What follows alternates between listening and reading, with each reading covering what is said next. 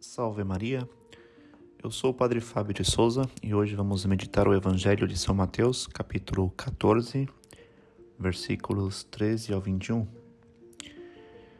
Mais uma vez, lemos o relato da multiplicação dos pães, dos peixes e como sempre interpretaram os santos padres, a multiplicação dos pães, os milagres da multiplicação dos pães é figura da, da Sagrada Eucaristia. Este milagre, portanto, da multiplicação dos pães e dos peixes, além de ser uma manifestação da misericórdia divina de Jesus para os que, os que necessitam, também era figura da Sagrada Eucaristia, a qual Nosso Senhor instituiria brevemente. Portanto, o olhar de Cristo orienta-se para a Eucaristia. Ele deseja perpetuar este dom. Cristo se faz presente como pão de vida para os homens. Santo Agostinho comenta, comenta assim: Quem, a não ser Cristo, é o pão do céu? Mas para que o homem pudesse comer o pão dos anjos, o Senhor dos anjos fez-se homem. Se isto não se tivesse realizado, não teríamos o seu corpo sem termos o corpo que lhe é próprio, não comeríamos o pão do altar. Portanto, o mesmo Senhor dos anjos, Cristo se fez homem e deu a nós o seu corpo como alimento. O Concílio Vaticano II afirmou que o sacrifício eucarístico é fonte e centro de toda a vida cristã Diz o concílio, na, na Eucaristia está contido todo o tesouro espiritual da Igreja, isto é, o próprio Cristo, a nossa Páscoa, e o pão vivo que dá aos homens a vida mediante a sua carne vivificada e vivificadora pelo Espírito Santo.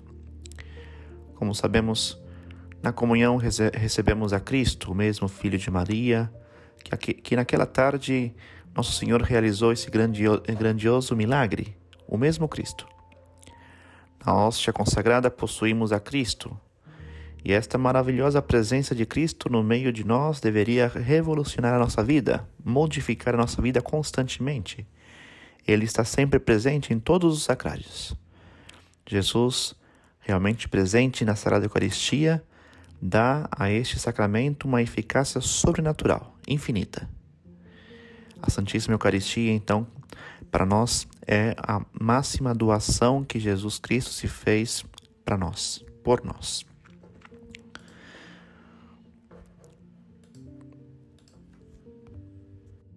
Na Eucaristia, Jesus não dá alguma coisa, ele se dá a si mesmo. Ele se entrega totalmente, ele dá a nós o seu corpo, o seu sangue. E graças à Eucaristia, a igreja pode renascer sempre mais. Quanto mais viva for a fé eucarística do povo de Deus, tanto mais profunda será sua participação na vida eclesial por meio de uma adesão convicta à missão que Cristo confiou aos seus discípulos.